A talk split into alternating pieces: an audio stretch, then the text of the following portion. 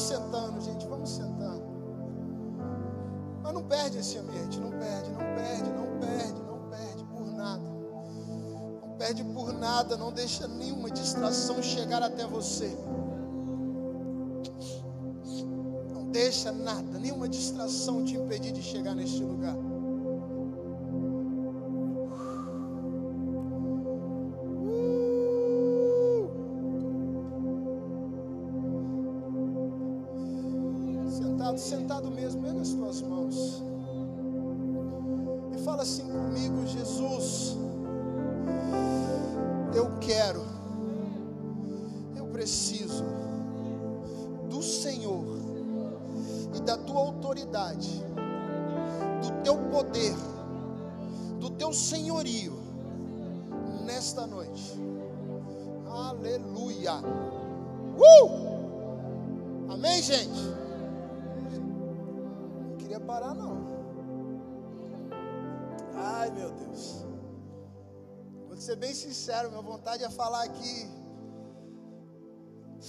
Minutos e voltar para esse lugar. Ah, meu Deus. Uh! Gente, eu estou queimando por dentro. Tem algo dentro de mim que eu quero que vocês sintam também você não sentiu ainda, cara, libere a tua mente, libere o teu coração, libere as tuas expressões, libere as tuas palavras, libere, libere para receber do Senhor nesta noite. Sabe, nós estamos numa série muito top. E sobre mim coube a responsabilidade de falar sobre o senhorio de Jesus. Jesus, meu Senhor. Ai, ai.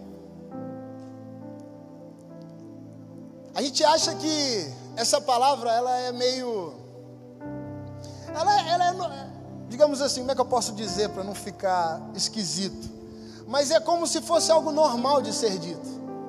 Toda vez que nós vamos orar, nós falamos assim: Meu Senhor, por favor, Senhor, por favor, Senhor. Mas nós precisamos entender o que há dentro desta palavra.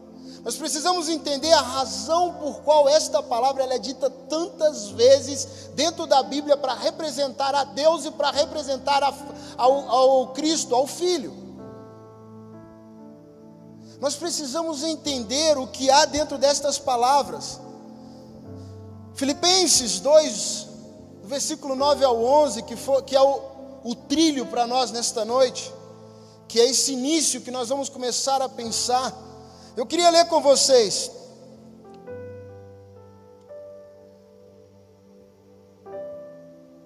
Filipenses 2, 9 diz assim: Por isso também Deus também o exaltou sobremaneira a mais elevada posição, e lhe deu um nome que está acima de qualquer outro nome, para que ao nome de Jesus se dobre todo o joelho dos que estão nos céus, na terra e debaixo da terra. E toda língua confesse que Jesus Cristo é o que Jesus é o para a glória de Deus Pai. Olha, olha que tremendo. Se a gente pudesse entrar, cara, nas palavras que estão aqui, se a gente pudesse entrar nas palavras que estão dentro deste versículo. Sabe, no versículo 9: Pelo que também Deus o exaltou sobremaneira. Pelo que também Deus o colocou sobremaneira. Deus o colocou acima de tudo. Deus o colocou num ambiente aonde a humanidade pode alcançar, mas ainda ninguém havia alcançado. Quando nós olhamos Deus, pelo que também Deus o exaltou sobremaneira, Ele deu um nome acima de todo nome. Nós precisamos entender nesse momento de introdução que o nome de Jesus, ele não é qualquer nome, que este nome não é qualquer coisa, que esta pessoa nós tratamos muitas vezes de qualquer forma, com desrespeito, usamos o nome dele de qualquer jeito, para qualquer situação, ele merece respeito. Quando nós entendemos o que está escrito aqui em Filipenses, quando diz assim que o exaltou, Deus o exaltou sobre, soberanamente e lhe deu um nome acima de todos. Nós não podemos clamar Ele por clamar ou porque eu quero falar o nome dele, ou porque eu posso usar, ou porque eu quero usar. Cara, nós não podemos fazer isso, porque o que está dentro do nome dele é muito maior. Dentro do nome dele está a cura para o Covid, dentro do nome dele está a transformação da tua casa, dentro do nome dele está a tua cura, a tua libertação, o teu livramento. Dentro deste nome existe uma autoridade e existe um poder. Fala comigo assim: o nome de Jesus tem autoridade e poder.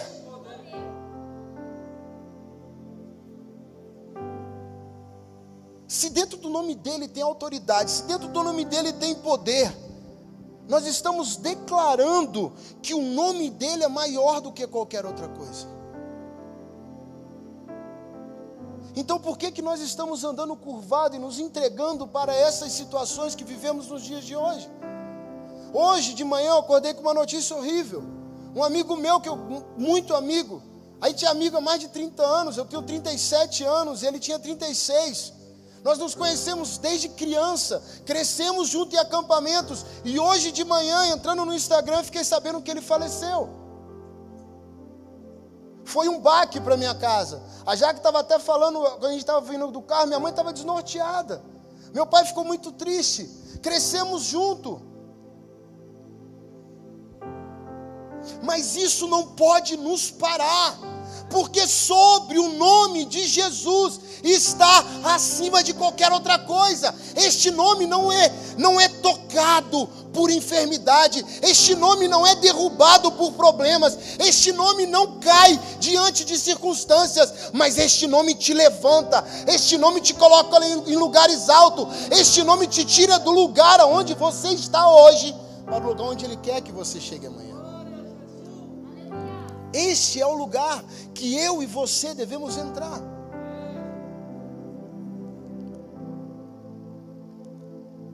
E para que ao nome de Jesus se dobre todos os joelhos das coisas do céu, da terra e embaixo. Não existe lugar aonde o nome entre que nada aconteça, porque quando o nome entra, todos se prostram, todos se, se colocam diante deste nome, porque há autoridade, há poder, aonde ele estiver, se a tua vida está um inferno, ele é autoridade e poder para mudar. Se a tua vida está boa demais, ele é autoridade e poder para melhorar.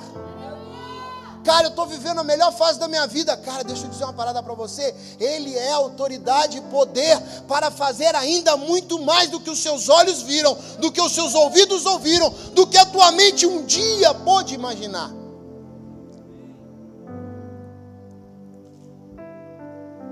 Este é o poder que há neste nome.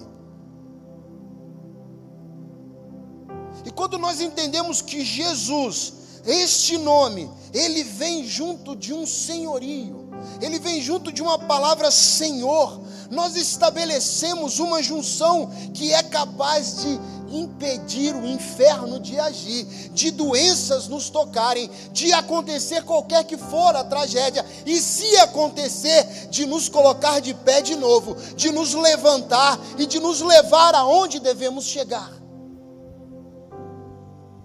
E aí eu fui pesquisar algumas coisas.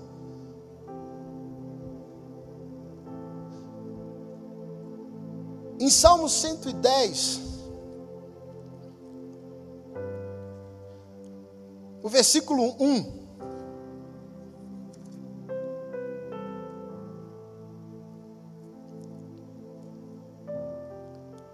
Esse nome Senhor traz a responsabilidade de justiça. O Senhor disse, o Senhor, assim declarou o Senhor ao meu Senhor: Assenta-te à minha direita e aguarda, enquanto de teus inimigos faço um objeto de descanso para os teus pés. Uh, não preciso falar mais nada. Vocês estão conseguindo entender a grandiosidade do senhorio dele?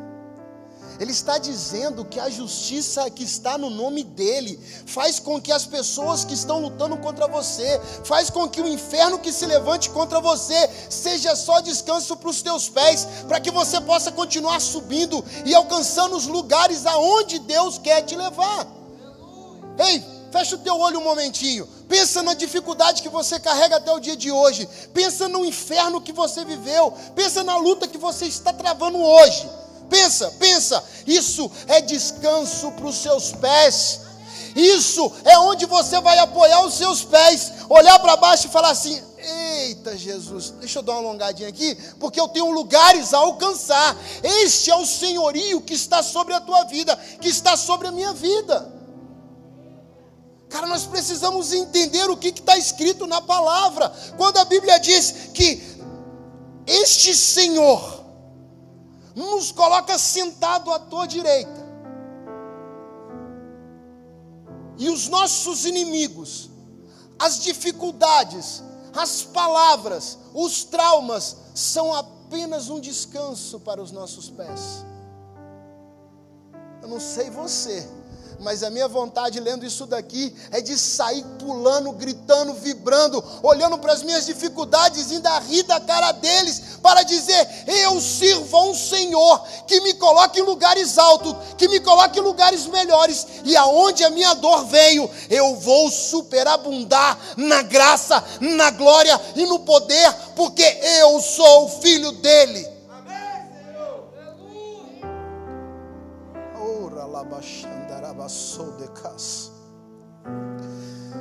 Se você está notando, o primeiro ponto do nome dele, do senhorio dele, é a justiça. Ele é justo, ele é perfeito, ele é soberano.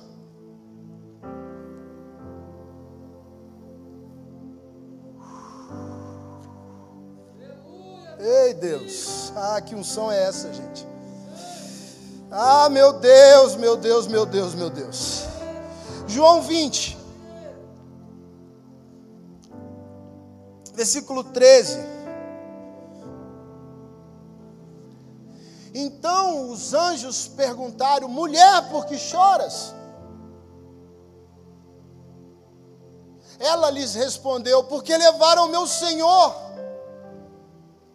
eu não sei aonde o colocaram, eu não sei onde ele está, eu não sei onde ele está.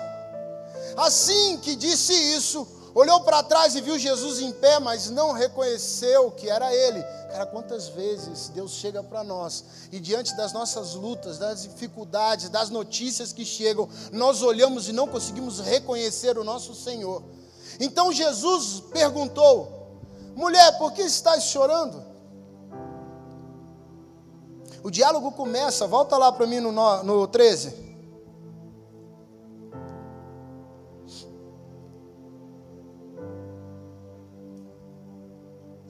João 20, versículo 13.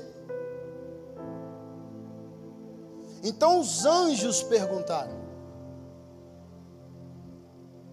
O primeiro ambiente da pergunta vem baseada nos anjos. Os anjos trouxeram uma pergunta porque havia uma ordem dos céus. Por que, que você chora? Porque roubaram o corpo do meu Senhor, porque tiraram, eu não sei, cadê ele? Eu preciso ver ele. E aí no 14, a gente olha para trás, mas não reconhecemos ele. E aí Jesus fala com a gente: Disse-lhe Jesus, no 15: Mulher, por que estás chorando? A quem procuras? Maria, imaginando que fosse um jardineiro, rogou-lhe: Se tu o tirastes daqui, dize-me aonde o colocaste, se eu o levarei. Então Jesus chamou Maria. Ela voltando-se, exclamou também em aramaico Rabone, que quer dizer mestre. Nossa, isso. Cara, a voz do Senhor. A voz do Senhor. Cara, você não está entendendo isso? Não, deixa eu explicar uma coisa para você, gente. A voz do Senhor é capaz de mudar todas as situações do teu espírito, da tua alma, dos teus sentimentos. Ei, ela estava chorando, ela estava desesperada porque não achava solução, mas a voz chamando o nome, ei, Deus está chamando o teu nome para te tirar do lugar onde você está e colocar no ambiente de alegria dele. Oh, meu Deus, meu Deus, meu Deus, dá um glória a Deus aí, pelo amor de Deus. Ei, eu estou dizendo para você que Ele vai chamar o teu nome, vai te tirar de onde você está, deste lugar de tristeza, de choro, porque os teus olhos não estão vendo. Ele vai te colocar no lugar aonde você vai clamar e vai dizer: Mestre, Mestre, meu Senhor. Uh! Ah, é loucura isso. Ele vai tirar a gente deste ambiente pela, pelo nome. O mundo não, não, não, nos dá um nome, o mundo vai te taxar, o mundo vai te colocar apelidos, o mundo vai dizer aquilo que ele acha que você é, mas Jesus, o teu Senhor te conhece pelo nome, Ele sabe a entonação que Ele te chama, Ele sabe como você vai reconhecer Ele, Ele vai dizer para você nesta noite: Ei, olha para mim. E aí, o choro passa. Eu acho lindo porque ela já declara mestre. Mestre mestre. E no 17, recomendou-lhe Jesus: Não me segura, pois ainda não voltei para o Pai, mas vai e ao encontrar meus irmãos, dize-lhes assim: Estou ascendendo ao meu Pai e vosso Pai, para o meu Deus e vosso Deus. Uh! Uh! Vamos lá, vamos trazer isso para o dia de hoje. Ele vai te chamar pelo teu nome. Você vai ficar tão cheio dele, tão completo, Johnny, que você não vai querer sair dali. E Deus vai olhar para você e falar assim: para, não é comigo agora Agora você vai para os que estão chorando, você vai para os que estão desesperados, você vai agora para a casa daqueles que estão clamando, que não tem solução, e vai dizer para ele que o Mestre está vivo, o Mestre está vivo, o Mestre me tocou, o Mestre me abraçou, que o Senhor não morreu, e ele vai mudar o nosso, o nosso choro em alegria. Cara, não me segura, não para em mim, não fica aqui, porque aqui é cheio, você já encheu, você está transbordando, é hora de ir, é hora de alcançar os que estão trancados, chorando, presos nas suas depressões, nos seus vícios, nas suas drogas, preso na morte, preso nas amarras do inferno. É hora de nós sairmos daqui, que onde nós estamos cheios, e sairmos para um lugar onde Deus quer que a gente vá, porque nós estamos transbordando e nós precisamos tocar os que estão chorando, nós precisamos tocar os que estão clamando.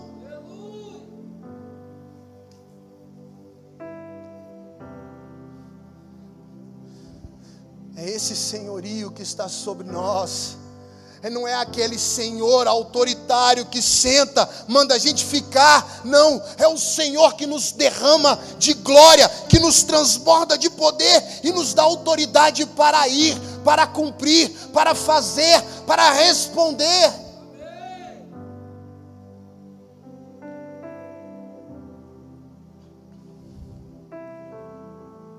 Gente, pais estão assassinando seus filhos. Pais estão matando seus filhos de três anos, de quatro anos. Famílias estão sendo destruídas, porque a depressão, porque o inferno está estabelecendo o seu lugar, porque Satanás está achando que está estabelecendo o seu reinado, e nós estamos cheios o suficiente para ir como ela foi, como Maria saiu e foi levar a palavra da boa nova. Você é cheio hoje para sair daqui transbordando a palavra deste Senhor. Você acha que Maria não estava louca naquela hora? Cara, eu fico imaginando. Imagina, Flavinha, como é que aquela mulher estava? Imagina ser você. Rapaz, saia pulando que nem uma louca, igual um doido. Ele vive, ele vive, ele vive. E nós não podemos trancar em nós. Nós não temos direito de trancar em nós a autoridade do meu Senhor. Você não tem direito de trancar em você a autoridade do teu Senhor.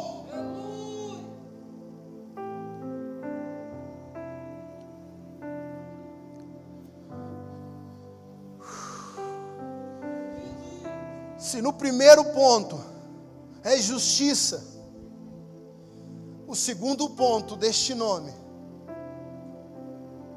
é alegria. A alegria estabelece em qualquer lugar. A alegria move em qualquer lugar. No mesmo João 20, agora no versículo de 28. Melhor, vai no 27.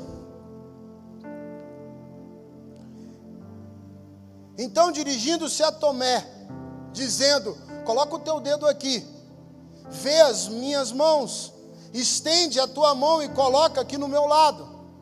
Agora não sejas o incrédulo, mas crente. E Tomé confessou a Jesus: Meu Senhor.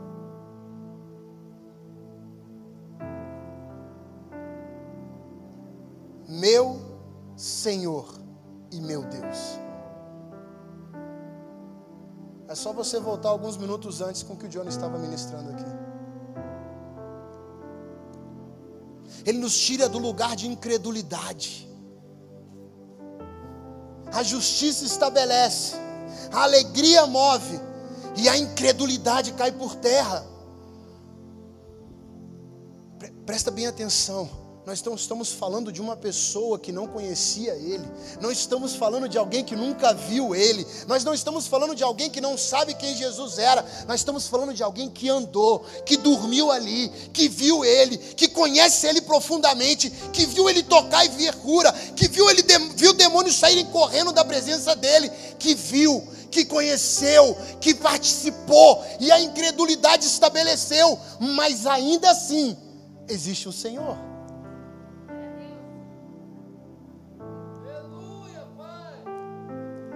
Nada, nada pode parar este Senhor.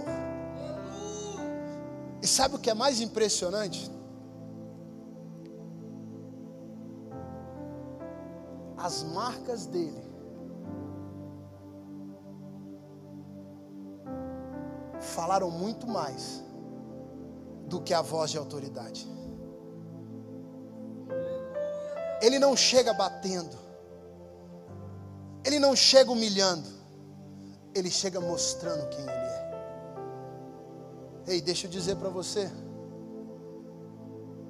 O Senhor que nós servimos trabalha muito mais com as suas ações,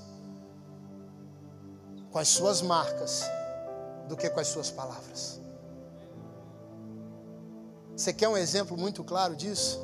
Quantos aqui já se sentiram tão triste, tão triste, que no meio de uma oração parecia que estava sendo abraçado por alguém? Mas você conseguiu escutar a voz dele? As ações dele, na grande maioria, são suficientes. Este é o lugar em que este senhorio trabalha em nós. O toque foi suficiente para a declaração de Senhor. A justiça estabelece. Este ambiente move. As suas injustiças não ficam em você. A sua tristeza cai, a alegria vem. Mas e aí? Ainda assim a incredulidade estabelece, não, ela cai também. E aí vem o quarto ponto. Filipenses 3, versículo 8.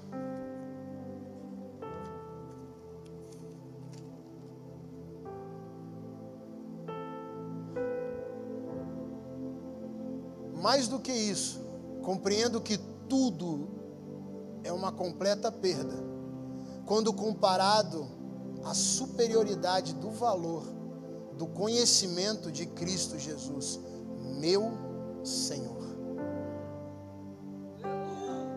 Por quem decidi perder todos esses valores, os quais considero como esterco, a fim de ganhar Cristo.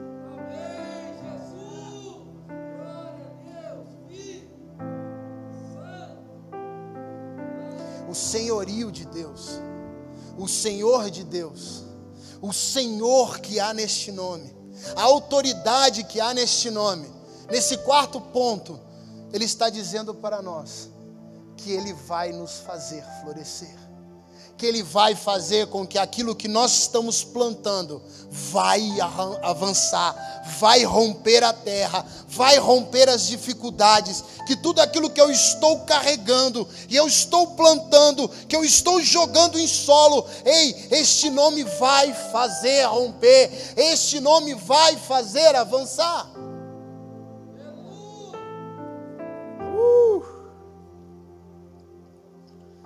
Precisamos entender, gente, o que significa andar com Jesus, ser ser guiado por este Senhor.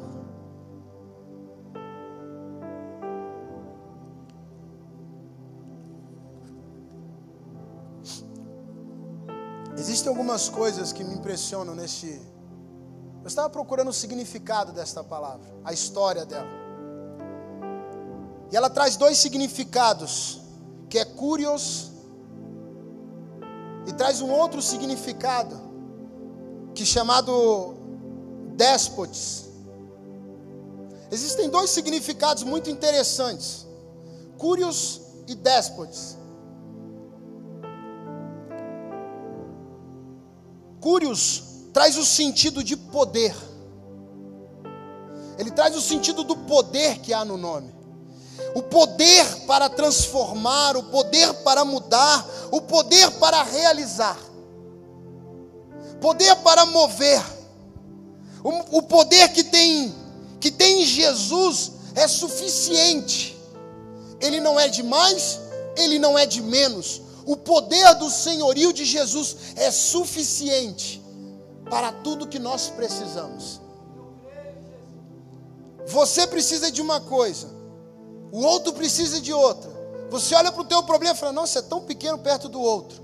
Mas o curios de Deus, o poder que está neste senhorio, é suficiente para o teu problema, para a tua necessidade, quanto para o clamor do outro porque ele se compadece de você e se compadece do outro, porque ele entende você e entende o outro, porque ele sabe o que você precisa e sabe o que o outro precisa.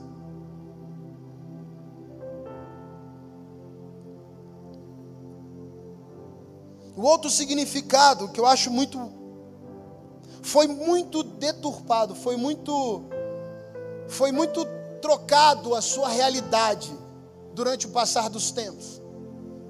Sei se vocês já ouviram essa expressão déspota, que são os tiranos, são as pessoas, são os, os governantes violentos. Só que a história da palavra não era essa. A história da palavra é que sobre o governo dele está o absoluto, a verdade inquestionável e o ambiente intocável.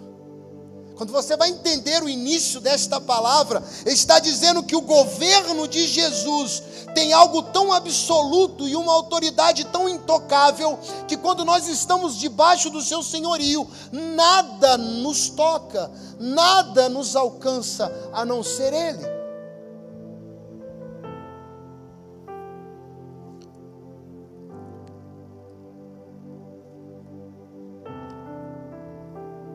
Diante disso eu queria ler um negócio para vocês.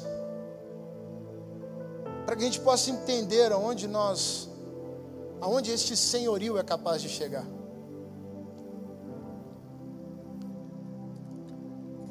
Fiquem bem atentos ao que eu vou ler, tá, gente? Bem atentos mesmo. Eu nasci no ano de 89. Teoricamente, minha mãe não podia engravidar. Ela sempre falou que eu era um milagre. Mas eu demorei para acreditar nisso. Nasci de sete meses e meio, prematura e com um laudo de incompatibilidade sanguínea. Aos nove, anos de, aos nove meses de vida, eu tive um choque anafilático. E esse foi apenas um start da minha história. Minha saúde sempre foi muito sensível.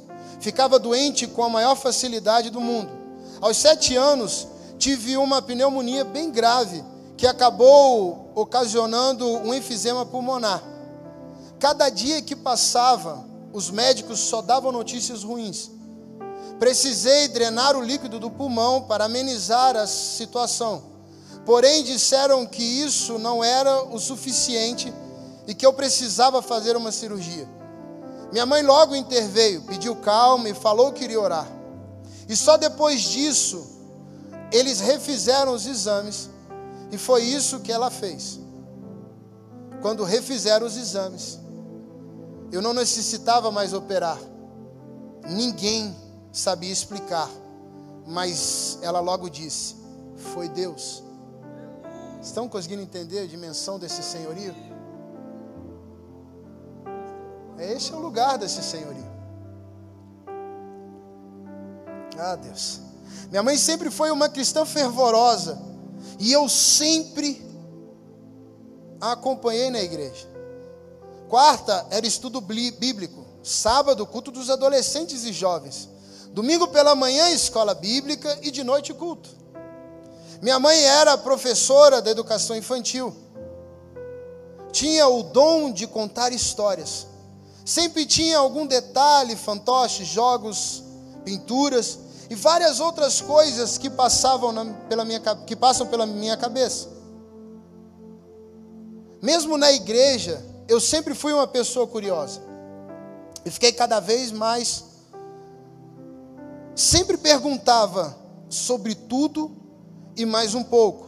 E a resposta dos líderes da igreja era sempre a mesma: vai orar. Pô, eu queria alguém para trocar ideias sobre meus questionamentos, e por falta de maturidade, isso foi me afastando de Deus. Foi chegando a adolescência, a distância de Deus foi aumentando na mesma medida em que a curiosidade, a curiosidade para outras coisas foi ficando maior. Após algum tempo eu comecei a experimentar maconha. O beijo na boca já não satisfazia mais. E eu fui permitindo que os desejos da carne se, me controlassem. Foi como dizemos nos GVs, no nosso GV. Eu afundei demais, amigo. Aos 18 anos fui diagnosticado com câncer de vesícula. Mas antes de chegar a este laudo, foi quase um ano passando mal. Minha mãe ficou muito preocupada e então marcou um médico. Lembro que tive de fazer diversos exames. Comecei a ficar um pouco assustada. Meu pai foi conversar com o médico que estava realizando os procedimentos e saiu com uma expressão de preocupado. Mas não comentou nada durante o percurso de volta para casa. Quando chegamos em casa, meu pai encontrou minha mãe, começou a chorar e disse: Débora, nossa filha, está com algo na vesícula. No mesmo instante, ela começou a chorar e me abraçar e, des, e desesper, se desesperou, gritou, falando que não aguentaria perder mais alguém por isso. Mas eu não estava entendendo nada. Quando se acalmaram, contaram que minha avó faleceu com câncer na vesícula, que se espalhou para o pâncreas. Nós ainda não tínhamos o meu laudo, porém eu só pensava que iria morrer. Fiz, fiz a cirurgia, o resultado saiu e realmente tinha câncer. Eu sempre tinha em mente que iria morrer logo, mas minha mãe sempre falou que, com toda certeza, que eu não iria. Ou mulher de fé, mas eu precisava experimentar essa fé por mim mesma. Precisava conhecer Jesus, o Jesus dela por mim mesma, mas não foi assim. No segundo ano de faculdade, comecei a namorar uma menina. Sim, foi isso mesmo que vocês ouviram. Como eu sabia que aquilo iria ferir minha mãe, resolvemos morar juntas. Fui contar minha decisão, não foi tão simples, mas foi melhor do que eu imaginei. Minha mãe deixou bem claro que não estava me expulsando de casa e que eu tinha tomado essa decisão sozinha e que não, não concordava com a minha escolha, mas que jamais iria me abandonar.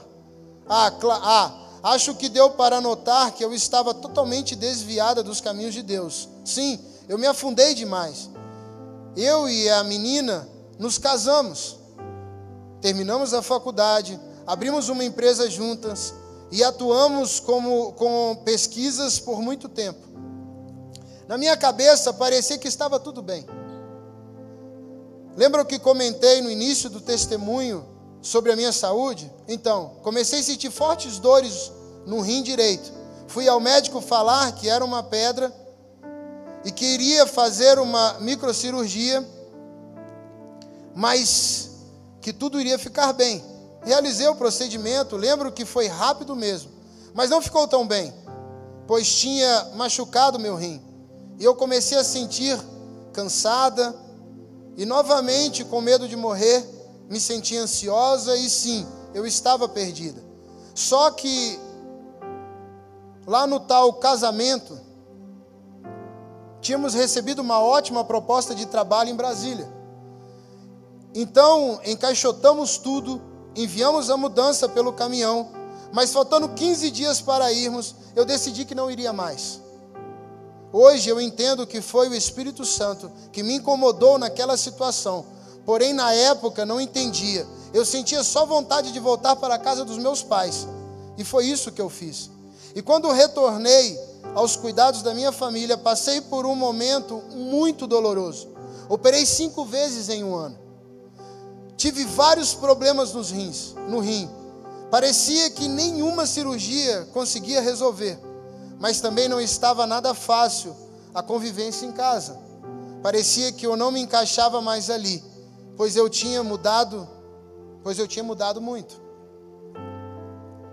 Na última operação que eu fiz no rim, o médico chamou minha mãe e disse que não sabia se meu corpo iria aguentar, mas que ele iria fazer o possível para eu ficar bem. Minha mãe logo começou a falar alto, dizendo: Você sabe quem é Deus? Quem é o Deus a quem eu sirvo? Ele faz milagres. Ela não irá morrer na mesa de cirurgia. E realmente eu saí viva de mais uma cirurgia. As dores melhoraram um pouco, mas eu também aprendi a, aprendi a viver com ela. Agora vamos deixar as partes das doenças de lado para relatar como comecei a voltar a Deus. Nesse período de muita dor, lembro que entrei em uma depressão profunda, pois não entendia pelo que estava passando. Tudo estava muito difícil, então chamei a minha mãe e pedi para ela orar, mas as minhas palavras foram: Senhor, me leva, pois eu não aguento mais. Forte, né, gente? Pesado. Não sei se vocês repararam, mas o Senhor nunca abandonou ela. Em todo instante o Senhor estava olhando, estabelecendo justiça, estabelecendo alegria, estabelecendo vida, tirando do desânimo, tirando do lugar aonde a morte era a única resposta. Depois da oração dela, que eu fui completamente, que foi completamente diferente, diferente do que eu pedia, ela perguntou se eu não queria ir no projeto Redenção, pois o pastor de lá era amigo de infância dela. Fomos. Não me lembro muito do que aconteceu. Só sei que em um momento o meu, o meu choro tomou conta de mim de uma forma tão grande que eu não conseguia mais conter. Ali estava começando um processo de transformação. Eu sou uma pessoa muito teimosa. Quero ter o controle de tudo e mais um pouco. Porém, tenho aprendido que quando vivemos para Deus, temos que deixar a nossa vontade de lado e fazer aquilo que Ele separou para nós. O projeto Redenção teve alguns problemas e fechou. Então eu estava novamente sem direção, mas um amigo me convidou para conhecer a verdade e vida. Eu aceitei o convite. A igreja era próxima. Ele me deu a carona e nós fomos. No começo achei tudo muito estranho. Lembram que comentei que era de uma igreja presbiteriana? Então, eu não recordava de ter ouvido falar muito do agir do Espírito Santo. Porém, só naquela primeira visita já tinha ouvido falar mais dele do que a minha vida inteira. Confesso que saí meio meio em choque naquele dia. Ah, o pregador neste domingo foi o pastor Paulo Canuto. Já pegou logo a cajadada no negócio, né? Já que é para pegar, pega no bordoado, homem. Foi o pastor Paulo Canuto. E como sabe, anjos, unção, milagres e muito mais. Foi muita informação para mim. De fato, eu não sabia se aquilo era meu lugar. Se aqui era meu lugar. Porém, meu amigo insistiu novamente dizendo para voltarmos no sábado para o culto dos jovens. Dá mais uma chance, disse ele. E lá fui eu novamente. Só que naquele sábado foi diferente, eu senti algo diferente. E novamente chorei igual uma criança. Aí, no meio do nada, apareceu uma moça com um coque, super despojado, e começou a orar pela minha vida. Quando ela terminou, me abraçou e me disse que me disse algo que guardo para mim até hoje. Então resolvi ficar aqui e comecei a vivenciar novas experiências com Deus. A primeira marcante foi quando eu senti o agir do Espírito Santo e, meu Deus, como foi incrível. Eu simplesmente não consigo descrever a sensação, é algo muito sobrenatural. A segunda foi na missão de Autônia. É missão de Autônia. Pois ali eu entendi que era o que era obediência, o ser liderado por alguém, o que eu não curti nem um pouco. Naquela missão, eu também aprendi o que era batalha espiritual. A terceira vez foi no Remir. Lembro da, lembra da dor renal que eu sentia? Sim. Em todos esses momentos ela estava lá, bem presente. Porém, no Remir eu fui curada. Depois eu fui morar em Manaus para trabalhar com pesquisa. Antes de tomar essa decisão, eu orei, compartilhei com os meus líderes e nós sentimos paz. Nós sentimos a paz que dizia que realmente era para eu ir. Cheguei lá em janeiro de 2020. Tive experiências incríveis. Então veio a tão famigerada pandemia. E em e eu estava longe de tudo, da minha família, amigos e igreja. Mas eu não me afastei em nenhum segundo de Deus. A minha intimidade com Ele passou a ser muito maior, pois entendi que aquele era um momento de amadurecimento espiritual. Eu precisava aprender a depender só dele. Após um tempo, eu retornei para São Paulo e então descobri que minha mãe Aquela mulher de fé estava doente. Quando cheguei em casa, meu pai me contou que ela estava com um câncer raro no cérebro. A ficha não cai, não caía. Os papéis se inverteram. E agora era eu que estava cuidando e orando pela vida dela. Então, no dia 21 de dezembro de 2020, minha mãe foi morar na glória. Que dor! e só de escrever já estou chorando. Minha cabeça estava a mil. Então eu pensei, calma aí. Entendi que precisava ouvir a voz de Deus. Aí eu orei, jejuei. Desobstruí a audição e Deus me deu a direção. Hoje eu sou missionário em tempo integral no Instituto Sonhe, atuando na Cracolândia em bairros adjacentes. Posso dizer que estou completamente realizada, pois deixei para trás as bagagens que já não me pertencem mais, e só levo com, comigo a vontade de Deus. Depois de muito apanhar na vida, em boa parte pelos meus achismos, eu compreendi que quem tem o controle das rédeas é Ele. Eu sou a resposta, eu sou a resposta de oração da minha mãe. E tudo que ela me ensinou me vem à memória todos os dias, quando eu estou no campo missionário. Hoje eu posso dizer, sem qualquer dúvida, que hoje a minha bandeira é Cristo. Todas as ideologias e bandeiras da vida perderam lugar para a, dire... para a liderança dele. Eu sei que agora eu quero amar o que ele ama, odiar o que ele odeia, pois este é o caminho, a verdade e a vida. Eu decidi viver para Cristo e só por isso eu estou aqui, pois ele me devolveu a vida e a verdadeira identidade de filha de Deus. Eu me chamo Maria Jacomose, e a minha vida pertence totalmente a Jesus Cristo, o meu Senhor.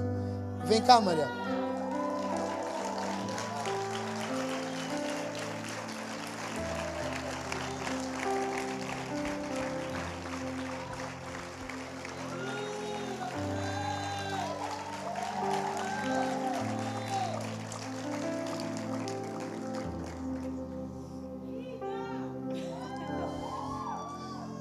Forte, né, gente? Eu fui líder dela.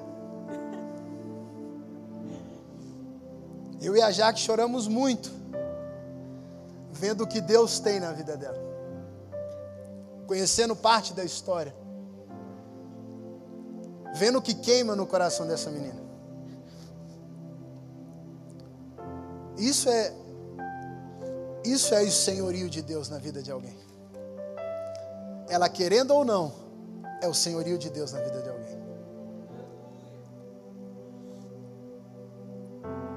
Eu não tenho muito o que dizer diante do que ela escreveu.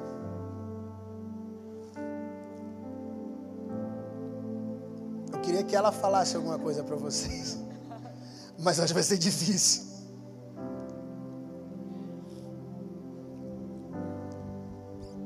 Isso é prova de que quando nós nos entregamos, Deus pode mudar.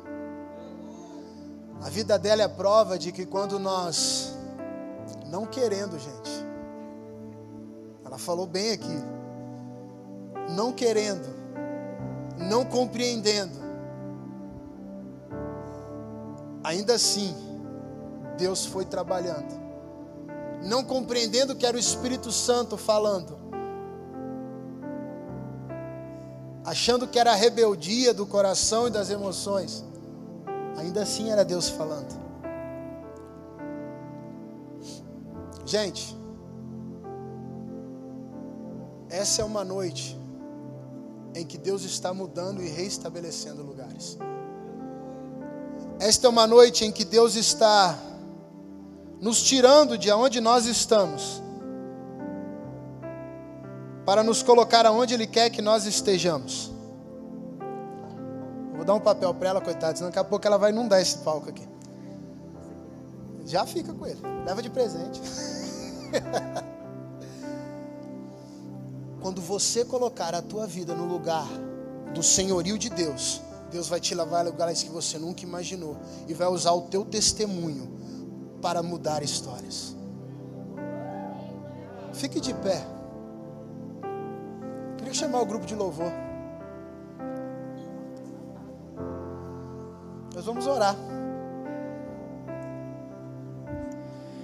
Tem jovens aqui que pensam que para você não tem mais jeito. Ah, não tem mais jeito para mim, eu já fui muito longe, eu já fui muito fundo. A nossa pastora, ela ministrou hoje de manhã para as mulheres aqui. E ela tem um testemunho muito forte de alguém que foi num lugar muito fundo, muito, onde a morte chega perto de você e você pensa, você vai morrer. E Deus falou uma coisa para ela: que Deus tem a última palavra. Você pode ter ido muito fundo e se sentir muito envergonhado, ou envergonhada, ou decepcionado consigo mesmo, sei lá qual que é o sentimento, os sentimentos são diferentes, mas eu sinto no meu espírito o Senhor te falando nessa noite, no meu coração eu sinto, o Senhor ele não desistiu de você, e Ele tem pensamentos ao teu respeito, como tem pela Maria. Às vezes a gente não consegue entender o que pessoas carregam, porque é muito, muito louco, né? E o que a Maria carrega é muito louco. Só que Deus usa os loucos para confundir os que acham que são normal. Enquanto você não enlouquecer pelas coisas de Deus, você vai ser muito sem graça, mas eu queria que você guardasse isso. Eu não quero atrapalhar aqui, é que eu me sinto muito movido hoje. Hoje é um dia muito forte para a gente. O Senhor não desistiu de você, Ele não desiste de você, Ele está te perseguindo. Alguns sentem uma perseguição, é Deus está te perseguindo. Você tá, alguns estão nervosos já com o que está acontecendo mas é Deus te perseguindo usando gente, que Deus sempre usou pessoas para perseguir a gente. Ele usa pessoas, e daqui a pouco ele te leva num lugar. Tem um texto em Hebreus diz bem assim: Você não sabe que é a bondade de Deus que te conduz ao arrependimento? Alguns dizem assim: ah, se não vier por amor, vem pela dor. Não, não, não. Eu não creio nessa mentira. Ninguém vem pela dor. Tem pessoas que na dor enxergam a bondade de Deus. E quando enxerga a bondade de Deus é que vem, não é a dor que traz de volta, é a bondade. Foi isso que aconteceu com a Maria. Não foi a dor que trouxe ela, foi a bondade. Quando ela enxergou a bondade. E eu quero que você sabe, entenda quanto você é amado e amada por Deus. E o quanto Ele vai investir, continuar investindo. Mas nós estamos aqui e nós, nós pedimos que fosse dado esse testemunho para te ajudar a sair mais rápido desse lugar e aí mais rápido para o lugar que é muito melhor, que é nos braços de Jesus.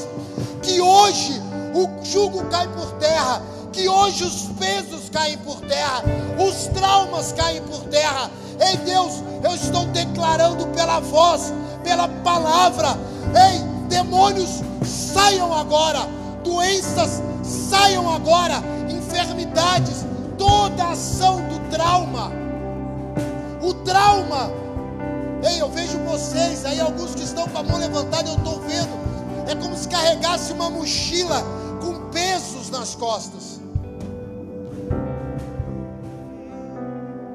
Uh! Ah, Deus. Ei, Deus. E eu irei por aí levando essa identidade. Ah, e eu irei por aí sabendo ser. Autoridade amado, de curar. Verdade de libertação agora. Ei, Deus libera os seus sete espíritos sobre este lugar para trabalhar o nosso meio. Amor, e eu irei por aí sabendo. Eu irei por aí sabendo ser amado. Verdade eles têm autoridade para isso. Têm a liberdade para ouvir a voz e cumprir o chamado. Ei, eu estou ouvindo Deus falar. Líderes têm autoridade para responder à minha voz.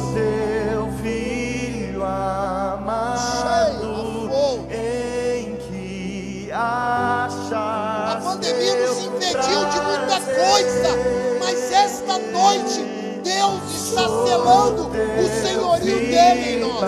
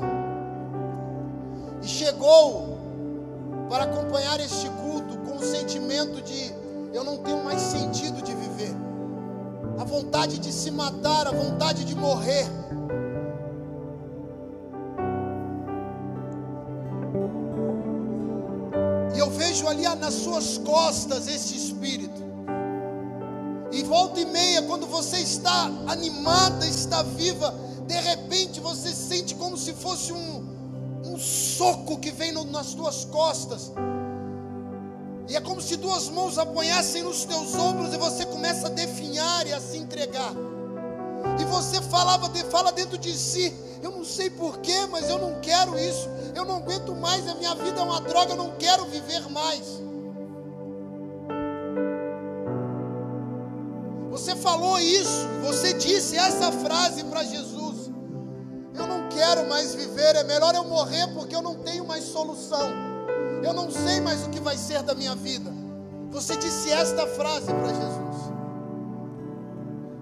E Deus está mandando dizer para você nesta noite que Ele tira este demônio das tuas costas e Ele estabelece o teu sorriso, a tua vida, a tua, a tua essência, aquilo que Ele criou nos céus e trouxe para a terra que está dentro de você. Não morreu e você é uma princesa de Deus. Ora, caixandalas. Oh, gente, é uma noite profética. Há um ambiente neste lugar. Meu Deus, meu Deus, meu Deus.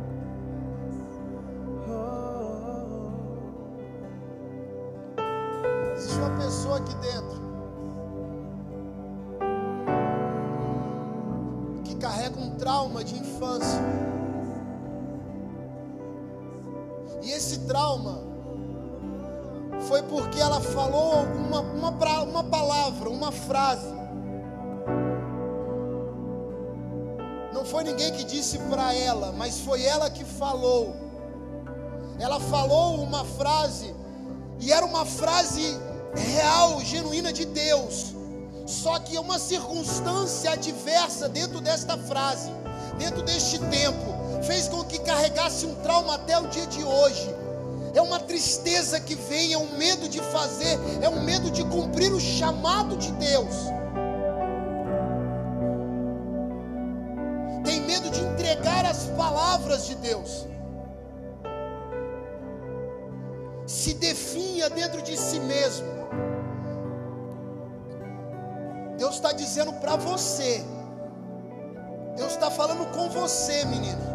Deus está falando para você assim, ó. Eu sou quem é o teu Senhor. E sobre você eu coloquei o meu chamado de uma necessidade que esta terra precisa. E eu vou te usar para este tempo, porque eu te usei lá atrás. Mas as palavras do inferno vieram contra você, e eu te levanto para te colocar no lugar aonde eu quero você, diz o Senhor. Deus vai te usar dentro da tua casa ainda. Você tem um chamado, você tem um vocacionado, e Deus vai te tirar de onde você está. Você avança, mas de repente você retrocede. Você está rompendo, de repente você ouve a voz no teu ouvido dizendo aquilo que aconteceu. Não é verdade? E Deus está dizendo para você que hoje Ele vai silenciar aquela voz. E quando você começar a avançar, Ele vai te levantar. E o inferno vai retroceder. E você vai avançar na palavra de Deus. Uh! Oh,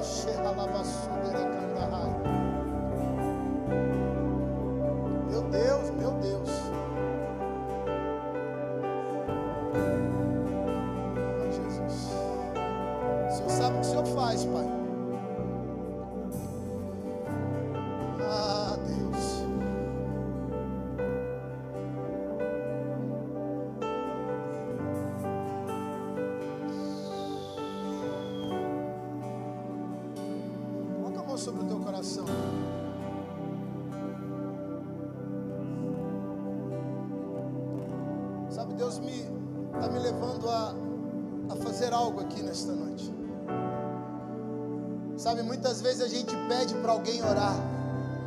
Fala assim, poxa, ora por mim, eu estou passando uma luta. Ora por mim que eu estou passando uma necessidade. Ora por mim, ora por mim. Isso é genuíno, isso é bom, isso é verdadeiro, é necessário. Só que quando foi a última vez que você botou a mão sobre o teu peito e orou por você mesmo, como alguém que conhece o que está passando, como alguém que conhece o que está tá acontecendo, como alguém que conhece as próprias necessidades, as suas emoções. Sabe, Deus quer que você interceda por você mesmo agora. E coloque a mão sobre o teu peito e comece a orar por si mesmo.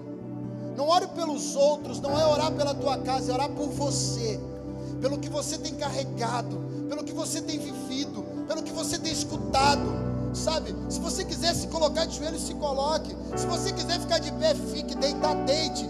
Cara, seja livre nesta hora. Mas enquanto o grupo vai ministrar aqui, enquanto o Guga vai trazer uma ministração que Deus tem para nós, seja livre neste momento para orar por si mesmo, para clamar a Deus por si mesmo. Muitas vezes a gente ora por todos. Você sabe o que me impressiona e que Deus trouxe à minha memória agora? Jesus, a vida inteira dele, ele clamou pelo outro. Mas no momento de maior aflição dele, Roberto, qual foi a oração que ele fez? Pai, se possível, passa de mim este cálice. Mas não fez a feita a tua, a minha vontade, mas a tua. Ele clamou por ele mesmo. Ele intercedeu por ele mesmo. Ele botou a mão nele mesmo. Ei, a autoridade está na tua mão para interceder por si mesmo. Porque ninguém conhecia a dor de Jesus naquele momento, por isso dormiram, porque não viram a dor de Jesus. Muitas vezes as pessoas não veem a tua dor, só você conhece o teu canto, o teu oculto, o teu silêncio, o teu quarto. Então, como Jesus clamou ao Pai, clame nesta hora. Tire um momento para isso, tire um tempo para isso e clame, libere a tua voz em si. Oh,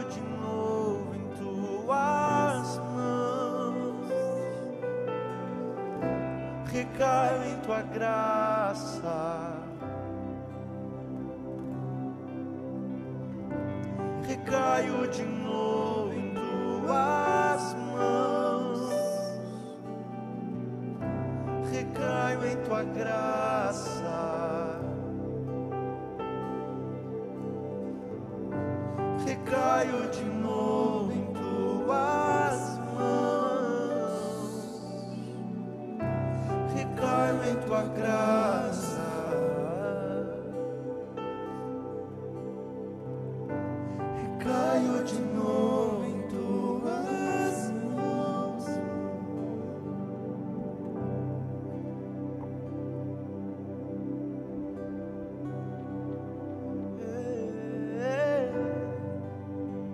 Obrigado, Jesus.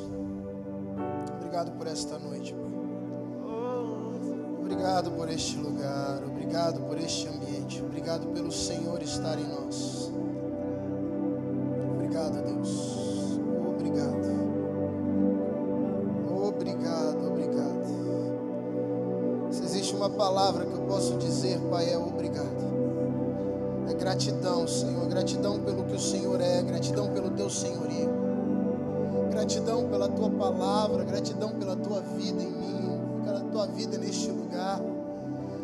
pelo que o Senhor tem feito, gratidão para como o Senhor tem realizado.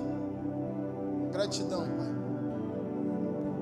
Gratidão, Jesus.